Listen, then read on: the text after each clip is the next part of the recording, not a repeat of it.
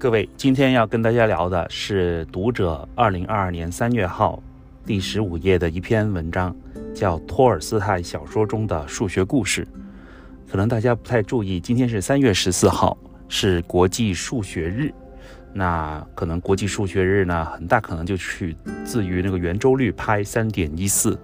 那所以呢，我们今天就看一个文学中的数学话题。托尔斯泰呢，是俄国的一个大文豪。他的文学成就非常高，嗯，香港的同学一般比较少机会像内地同学一样读俄国的或者苏联的文学作品。我觉得呢，同学呢，如果有机会的话呢，去广泛涉猎也是好的。这篇书里边呢，这篇文章就谈到，其实，在托尔斯泰当中呢，有一些小说里边呢，有一些很有趣的数学问题，他把逻辑的严谨性呢，放在他文学里边的内容之中。这篇文章呢，提醒我们呢，其实我们阅读文学的时候，呃，有的时候不要忘记，文学，呃，可能是一种思想的表达，也可能是其他话题和思想和嗯、逻辑的一种呈现的一个载体，呃，一个方法，一个过程。所以呢，我们有的时候，呃，除了文，呃，除了欣赏文字之美之外，也可以去重视内容上其他有趣有意思的地方。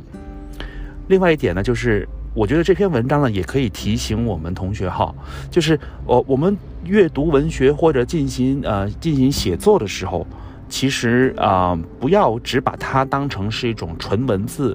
或者纯情感的表达，我们也可以把我们不同范畴上面的领悟啊、启发啊，或者一些学习到的道理，放进我们的呃作品当中。比方说，如果同学在读科学的时候会学到。呃，物理或者是生物的一些知识，可以把它